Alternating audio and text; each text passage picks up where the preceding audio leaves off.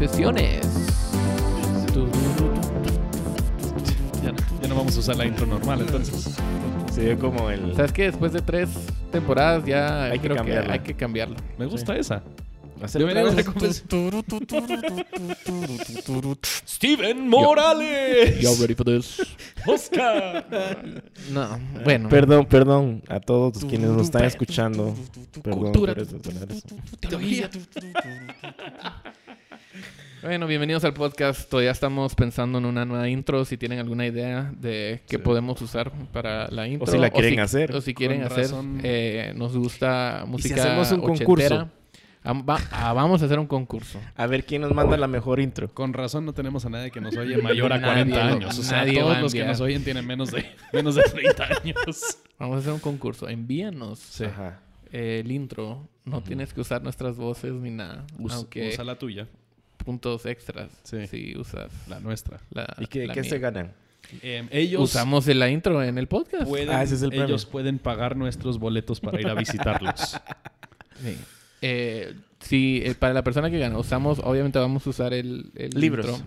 El intro, pero les vamos a regalar un Facebook Live con Justin. O un, Skype con Justin. O un FaceTime. Nos van a Justin las dar- peores. las Justin- peores- Las peores. Justin les va a regalar cinco minutos de Sí. FaceTime, así uno Personal. a uno. De consejería. consejo- de consejería. De consejería. Ahí está. Me, me parece. Me parece. Gracias, gracias, gracias. Eh, y, si, y si no está Justin, entonces Oscar lo, lo va a hacer. Pero, eh, segundo lugar, Oscar. Sí. Y runner-up, Solo que yo solo dos llamada. minutos. cabal, vos solo Sí. dos Y minutos. runner-up, Just- Justin media hora. Yo dos minutos. Y runner-up, yo les envío Hugo. un, WhatsApp. Pues le mandas una foto. No, pero bueno, bienvenidos a Confesiones. ¿Cómo están, mucha? Gracias, Steven. Yo estoy muy bien. Em, estoy escribiendo unos mensajes a mi esposa. Espérate, Uh. me está preguntando acerca de algo. Dame Contanos. chance, que es- está, está no preguntando si ya le invité a gente. a- compartir con... es que con quiere hacer un churrasquito. Y me está preguntando. No dije- decirle que sí, gracias. Le dije que llegamos Mucho en la gusto. noche. ¿A qué horas? Que llegamos todos en la noche. Sí. Eh, Oscar, tú nos estabas contando de DJ sí. alguien. Contanos quién, de quién. De DJ Favo. ¿Quién es DJ No- Favo? Nunca se enteraron de esa noticia. Mm, DJ Favo era... es- Era un, di- era un DJ. Fa- sí, era un DJ. Era un DJ que se llamaba Favo. Es que no sabía si su nombre era DJ o si no, es era un él era DJ. un DJ. Y quedó ciego y cuadrapléjico y algo, algo así a través de un, de un accidente. Y fue una gran noticia porque en su país él se quería morir. O sea, él dijo, mátenme, yo no quiero estar así. Y en su país... eh, Entonces él es- sí, sí estuvo consciente sí, y pudo, sí. comunicar. Y, y después eh, eh, Fabián, se llamaba él, eh, terminó haciendo un gran revuelo porque en su país, en Italia, no estaba permitido el suicidio asistido. Y entonces todo fue un debate entre de que si se podía, si no se podía. Eh, y al final, eh, pues sí se pudo. Mm.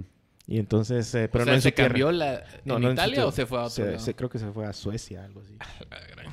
A, a algún país en donde sí estaba, o a Suiza, sí, donde estaba permitido. Entonces, eh, eso era lo que estaba comentando Ah, al inicio. Si sí habían escuchado esa historia de DJ Favo. Sí. Sí, le- ¿Vos Hemos- cómo, cómo te pondrías vos si fueras DJ? Pues yo no sé si puedo pensar en eso después de esa historia. Yo, yo iba a entrar a hablar de, de suicidio asistido y todo. Y de repente, a ver, escoge tu nombre. DJ. Escoge tu nombre de DJ. ¿Cuál sería el tuyo, Steven? Eh, yo sería DJ eh, Superfly. DJ Superfly. ¿Y vos? Mm, la DJ eh, Gringo Manía. La gran, es que terrible, man. Yo pensé que Superfly era Mejor sí entra al- al- centremos al tema de una vez. Cabal. Steven. Hemos- Pero ¿cómo se llamaba este DJ Fabian? Fa- Fabián o algo así, o Su Fabián. nombre esto era cuándo- Fabián, pero ¿Esto cuándo se- fue? Buena pregunta. Como en el 2012, creo yo. ¿Y a qué país se fue 2012. entonces para...? Suecia, Suecia creo que Sí, o algún país, algún país de estos en Sí, pues, donde son claro, famosos claro. porque supuestamente son tan liberales que todo pues. se puede. Ahí se fue. Sí, Eh, pero bueno, sí. estábamos hablando de la del suicidio asistido, sedación, eutanasia y todo lo demás. Y por eso, eh, Oscar, nos eh, mencionó, mencionó esta historia. Y la verdad es que la historia de, de DJ Favo, solo lo voy a llamar ya Fabián. Fabián, mejor sí.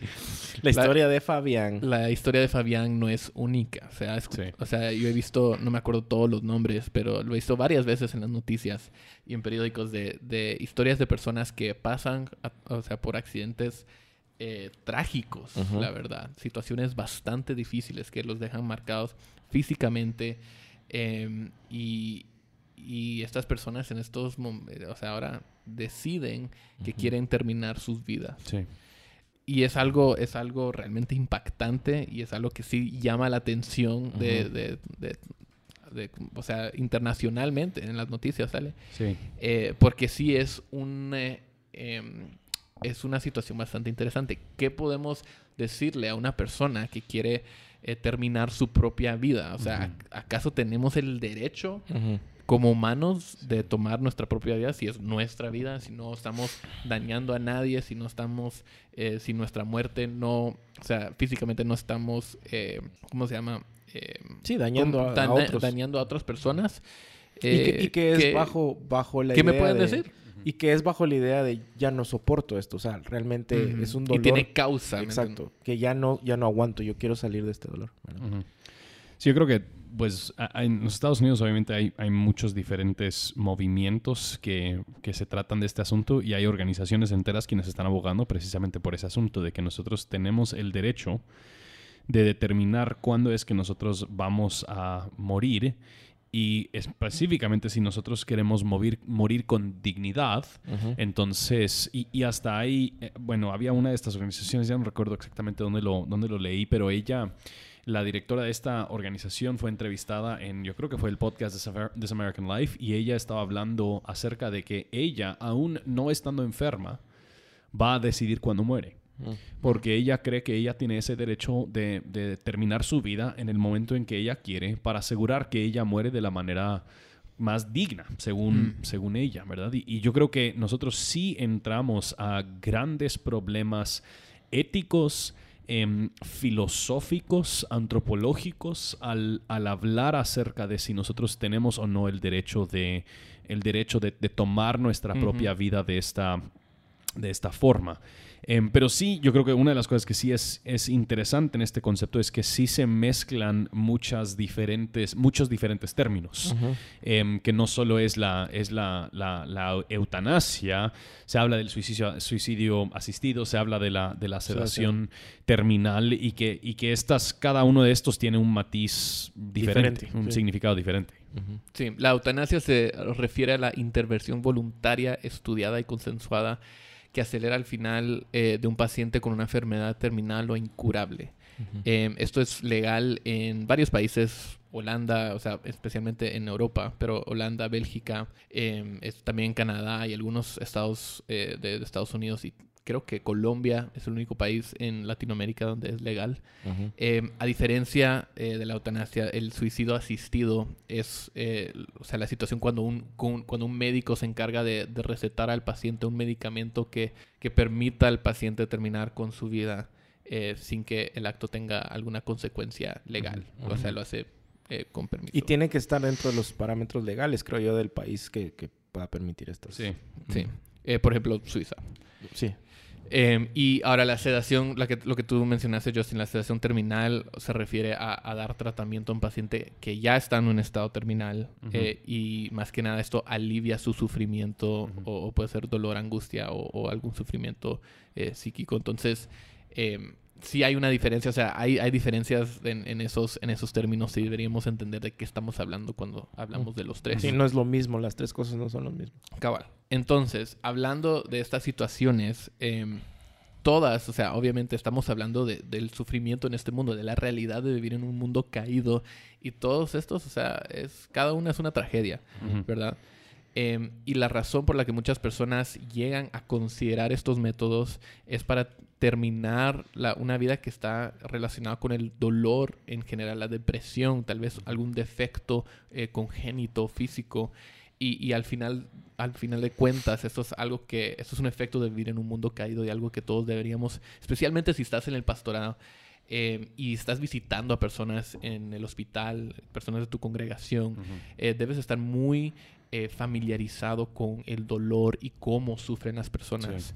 Em, y esto no es un asunto donde simplemente podemos echarnos para atrás y tener una opinión alejada y decir, no, no, esto es malo, esto es bueno, sin tratar de entender la realidad de lo que la gente está experimentando y cómo están sufriendo. Eh, y cómo podemos encontrar esperanza o, consuelo en medio del, sufrimiento y mostrar amor también a las personas que están sufriendo de esta manera. Como dice Romanos 12, goces con, con los que se gozan y lloren con los que lloran. Eh, entonces, em, yo, lo, yo he escuchado a, diferentes personas em, tratar este, este, este tema como, bueno, solo se están escapando, ¿verdad? O solo se están buscando una salida fácil, querer terminar sus vidas, o las personas no tienen el derecho de decidir cuándo van a terminar sus vidas.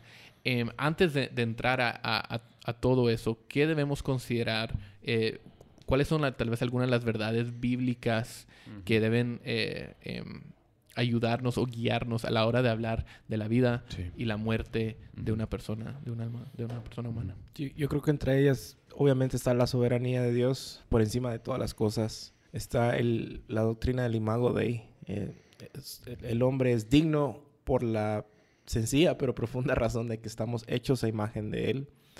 Eh, y que nada, y tal vez la tercera sería tal vez de que nosotros no somos dueños de nada. Él es dueño de todo.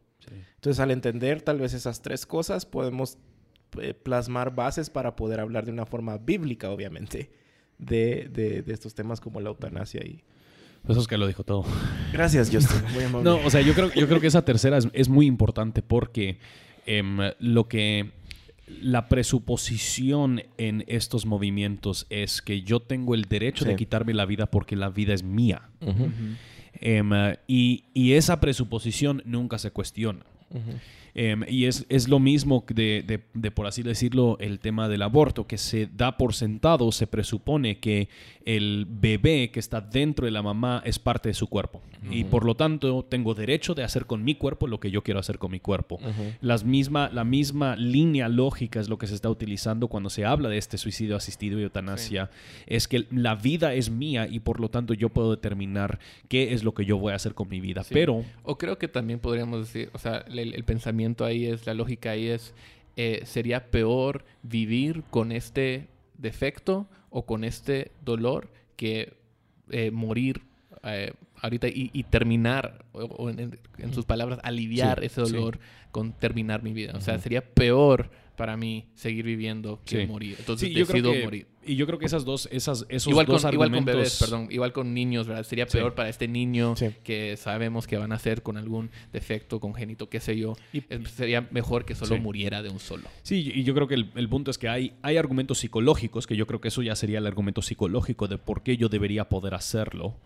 Em, pero yo creo que también están estos, estos, estos argumentos éticos, que realmente aunque, aunque esto pueda tener cierta, cierta razón, que sería mejor, todavía nosotros tenemos que determinar si yo tengo el derecho de hacer eso, aunque pareciera que es mejor.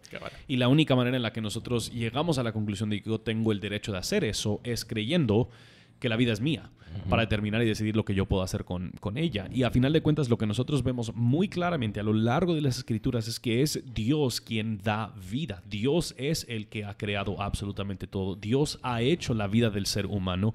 Dios es el que ha dado vida a cada ser viviente, cada bebé que es concebido en el vientre de su madre. Es porque Dios mismo ha decidido eso. Nosotros vemos eso claramente en Salmo 139, nosotros vemos eso en otros pasajes a lo largo de la Biblia. Y por lo tanto, si es Dios el que da algo, Él es el único que tiene la autoridad para determinar qué es lo que se hace o no se hace con la vida.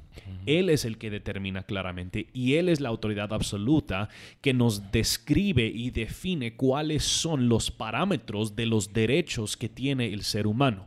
Sus derechos son muchos porque es hecho a imagen y semejanza de Dios, pero el derecho que no tiene es determinar hacer algo con su vida que Dios claramente prohíbe. En medio de todo eso también eh, el, argumento falla en cuestiones de decir, por ejemplo, cuando son niños, eh, que creemos que nosotros sabemos exactamente qué va a pasar en el futuro. No, es que a este niño le va a ir mal porque porque tal o, tal otra o, situación.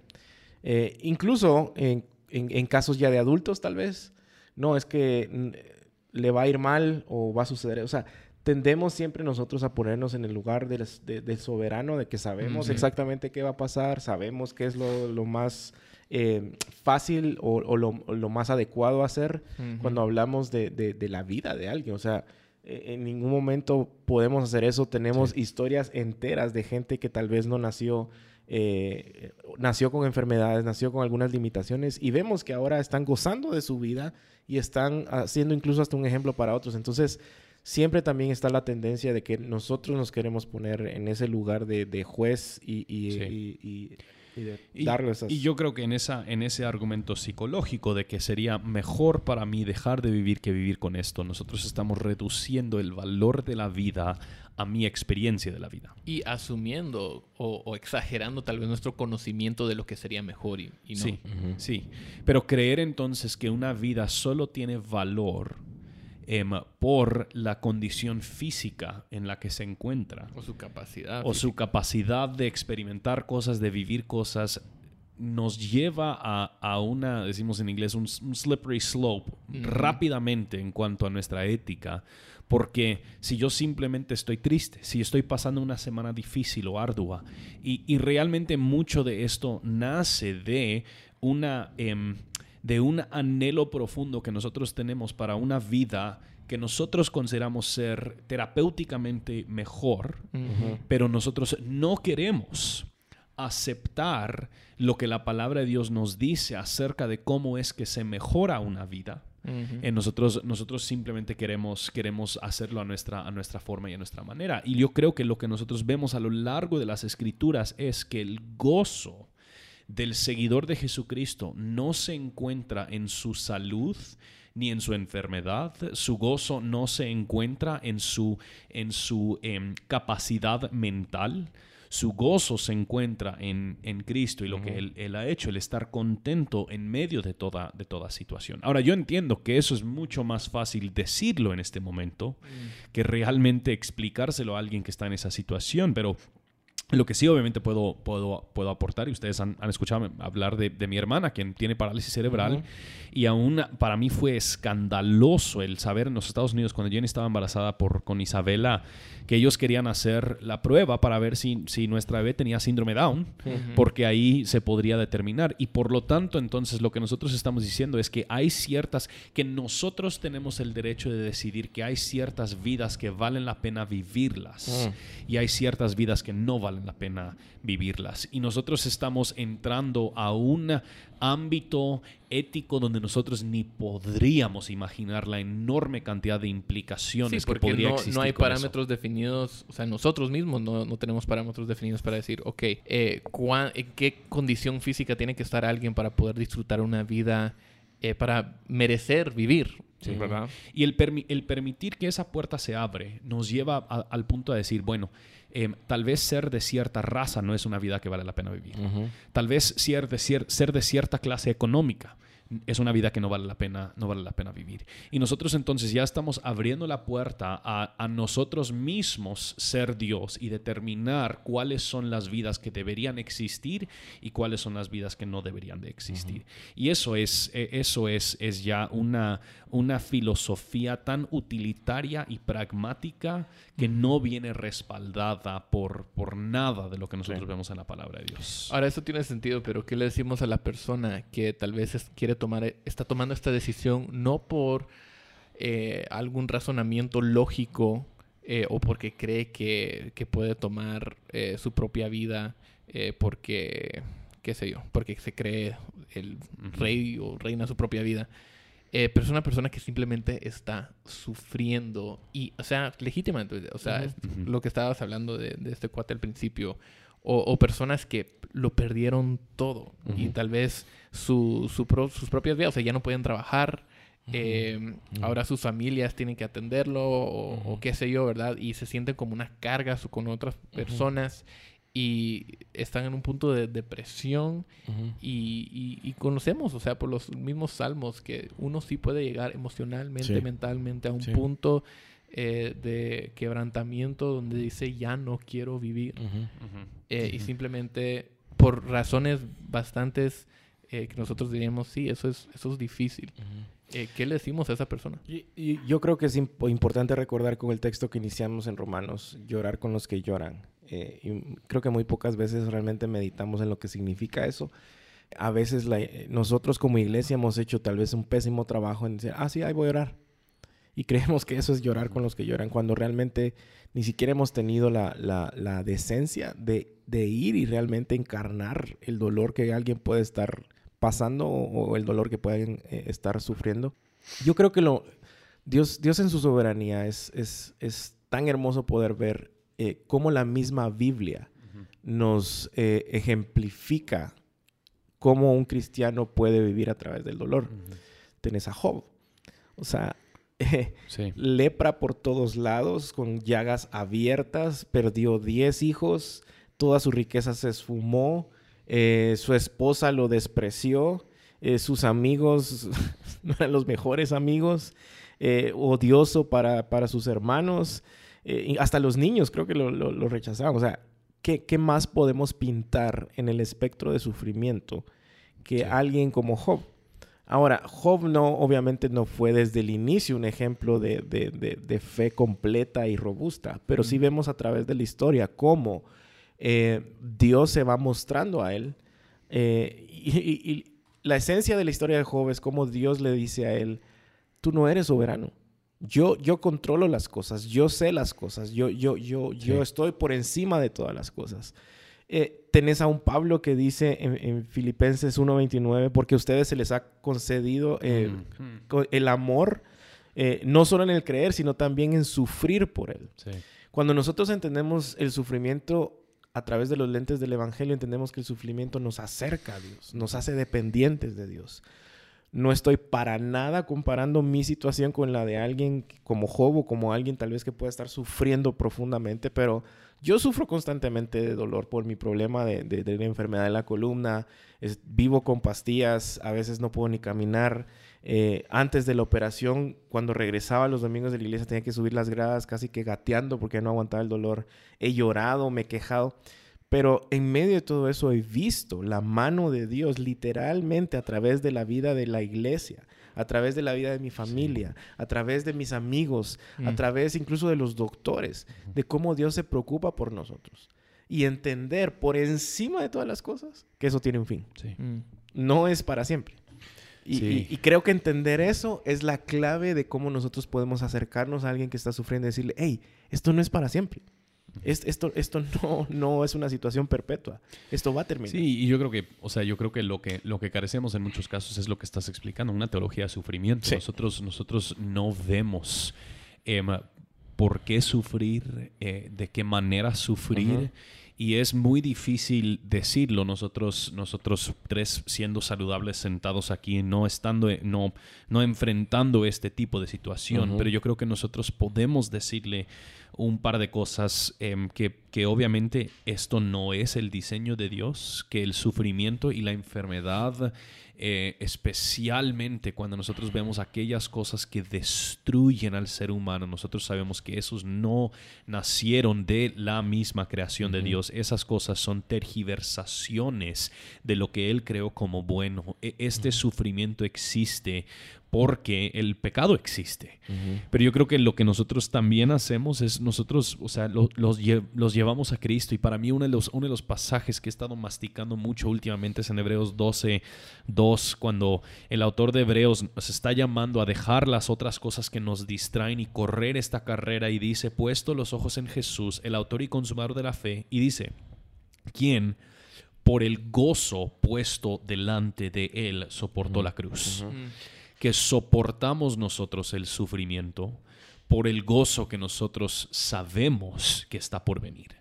Em, y, que por lo tanto nosotros sabemos precisamente lo, que estás explicando. El sufrimiento no es eterno para el que está en Cristo. E, el sufrimiento es algo temporal comparado a la riqueza, la bendición y el gozo que será estar en, la presencia de Dios. Pero yo creo que lo último que nosotros también diríamos es, es, es sí, este sufrimiento aún, que no fue el diseño original de Dios, tiene un propósito en las manos de Dios. Y seguimos creyendo, Romanos 8:28, que todas las cosas sí cooperan para bien. Ahora, ese bien puede ser que nunca sea tu sanidad. Ese bien puede ser que nunca sea tal y como tú y yo queremos que eso opere para bien, pero sí va a operar para el bien, tal y como Él determina que, que es ese, ese bien. Y yo creo que nosotros vemos eso en las historias de los cristianos quienes han ido antes de nosotros y han sufrido bien con sus ojos puestos en Cristo. Nosotros hemos visto a personas vivir su enfermedad terminal con un gozo profundo porque saben que el cáncer pierde y que Cristo gana. Y yo creo que cuando nosotros entonces tenemos una teología de sufrimiento robusta, ahora el cristiano no tiene que preocuparse tanto por proveer argumentos lógicos, éticos ni psicológicos contra estos asuntos, porque hemos demostrado tenemos una razón para sufrir bien. Entonces, algunas, algunas cuestiones, preguntas de follow-up. ¿Cómo, ¿Cómo podemos amar a personas em, que tienen esto en mente? Em, sin dejar de, condenar el, acto. Eh, yo, creo que es otra vez regresando al, inicio. Eh, llorar con los que lloras quiere decir estemos con ellos. Estemos con ellos eh, de una manera prudente también, ¿verdad? muchas veces el estar con ellos no significa literalmente estar ahí a la par, pero sí estar pendientes, sí estar orando, sí estar ayudando, sí estar proveyendo incluso, estar haciendo preguntas. y una y otra vez, anclarnos juntos en la palabra. Em, en una ocasión, y otra, obviamente no es una regla general, pero en una ocasión en donde mi cabeza tal vez ya no daba para más, yo no sabía más que decir, más que hablar.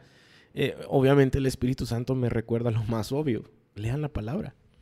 Y en la palabra encontrás eh, clamores, eh, oraciones, lamentaciones, un libro entero de lamentaciones, de cómo Job, por ejemplo, duda de Dios. Job le echa la culpa, de hecho, a Dios.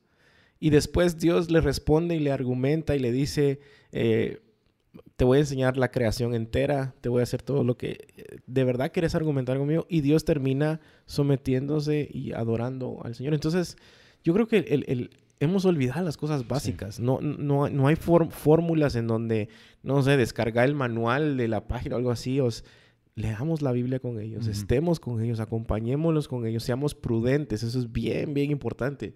A veces, como digo, no es de estar a la par literalmente de ellos o metidos ahí con ellos, sino es estar pendientes. Entonces, sí, yo creo que también es parte, de, parte de esto, no es, no es inmediatamente entrar a condenarlos, yo creo que es, es de hacer preguntas, ¿verdad? Y, asegurar que nosotros les estamos escuchando y, y, ayudarles a ellos considerar todas las implicaciones de estas, de estas decisiones, porque tampoco queremos entrar y, y creer que amarles simplemente significa apoyar cualquier decisión que ellos, que ellos tomen, sino que yo creo que parte del amor es poder ayudar a alguien a entender la verdad y ver la verdad completamente eso no significa que nosotros sacamos nuestro púlpito y les empezamos a explicar, sino que yo creo que la forma más prudente de hacer eso es hacer esas preguntas y ayudarles a ellos considerar las diferentes implicaciones y las otras opciones que existen. Y hace, o sea, cuando entiendo yo la, la soberanía de Dios, entiendo que Él es bueno. Entiendo que lo que Él hace no es con una doble agenda de vamos a ver cómo responde Steven si hago esto o hago lo. No, Él nos ama y, y, y, nos lo ha mostrado en Cristo Jesús. Entonces, el entender también eh, o el creer con todo nuestro corazón de que eh, Él hace lo correcto. Él hace cosas buenas y lo que estamos sufriendo acá son implicaciones de nuestro pecado, del mundo en el que estamos. Nos va a llevar a arrepentirnos de ese pecado y a buscar consuelo en el que es bueno y permite que estas cosas sucedan para que le busquemos, para que corramos a, Él. Entonces, otra vez es entender el, espectro total de, la narrativa del Evangelio. Bueno, em, hablamos al principio que, hay una diferencia entre esos términos, em, eh, suicidio asistido, eh, eutanasia y, y, sedación terminal. Em, diríamos que hay o sea, sí hay una diferencia entre estos, em, pero no es una, no, o sea, por ejemplo, eh, eutanasia solo lo vemos en, en Colombia y no en mm. muchos otros países. Entonces, para las personas que viven en países donde no necesariamente eh, se ve esto, em, ¿qué le diríamos a, Que no migren a Colombia. que no emigren a Colombia. No, o sea, eh, entre broma y broma, el- parte de las personas, de muchas de las personas que van a Suiza, por ejemplo, es por Sí, eso, porque sí. en Suiza lo pueden hacer. O sea, Sí, yo creo que yo creo que confundimos el hecho de que algo sea legal con que sea moral. mm, Y esos son dos categorías diferentes. Entonces, solo con que sea legal no significa que... Exacto. No significa que nosotros deberíamos poder hacerlo, que lo podemos hacer. Nosotros creemos que Dios es el que determina lo que es moral y la responsabilidad del gobierno es legislar aquellas cosas que Dios determina que es, que es, que es moral y no. Permitir que haya libertad, permitir que haya estas cosas. Pero yo creo que el hecho de que algo es legal no necesariamente significa que es moral. Eso diría yo. Pero yo creo Yo- que yo creo también que- diría eso. y yo creo que importa, Y yo le, yo le iba a decir, pero... pero sí creo que importa hacer la, hacer la aclaración que nosotros no estamos diciendo todo esto acerca de sedación terminal. Cuando hablamos de sedación terminal, a lo que nos re- referimos, y, y a veces hasta se habla de sedación paliativa, em, pero el, el punto es que esto, esto es una manera de aprovecharnos de los recursos que Dios mismo ha puesto dentro de la, dentro de la creación, mientras que estamos permitiendo que el cuerpo corra su proceso natural. Sí, alguien Em, que ya está en un estado terminal, Sí, ya está inconsciente. muriendo, Sí. es para aliviar ese, Sí. ese dolor. Sí, para aliviar ese dolor y yo creo que yo creo que nosotros yo creo que eso es un espectro que nosotros hacemos desde desde cuando tenemos un dolor de cabeza de lo más mínimo hasta hasta esos esos momentos de lo más de lo más extremo. Y, y aplica desde, o, o sea, irónicamente, te- tal vez irónicamente no es la palabra, pero aplica desde el vientre hasta el final.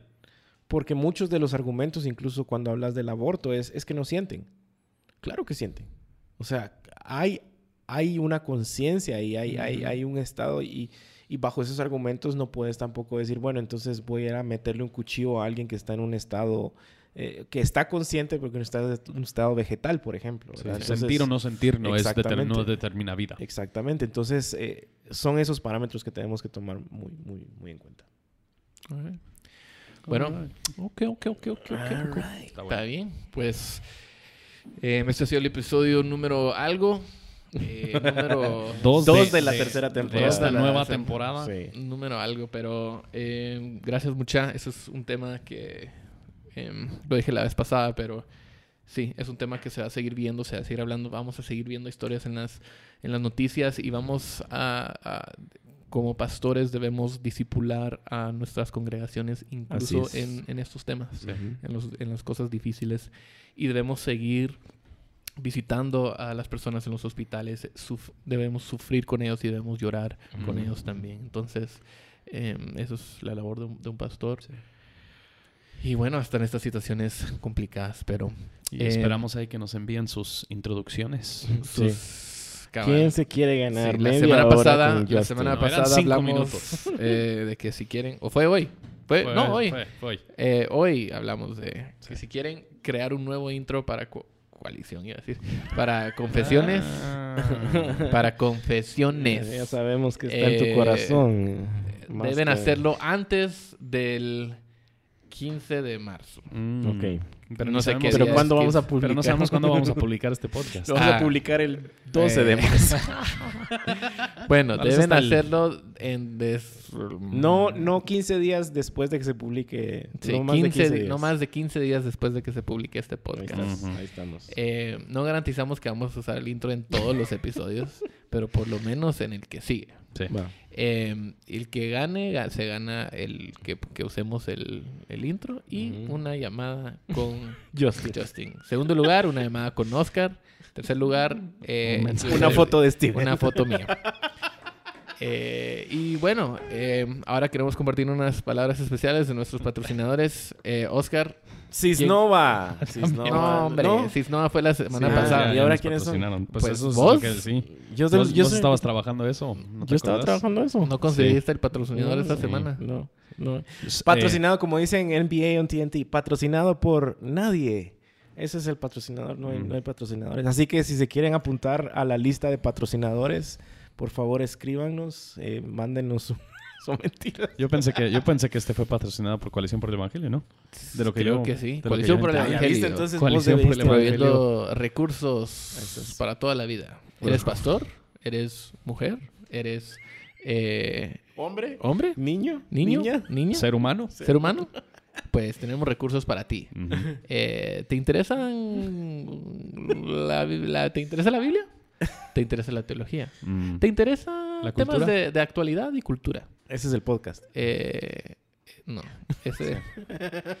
Ve a coaliciónporelevangelio.org y encuentra eh, cualquier recurso que ya, necesites. ya perdimos a todos Ya, los que ya. estaban escuchando, ya se aburrieron. Ya se aburrieron todos. Ahorita terminó el tema y, Y, hace 10 eh, minutos pusieron y- stop. Bueno. Bueno. Está bien. Esto ha sido. Confesiones. Nos, Nos vemos a en la próxima.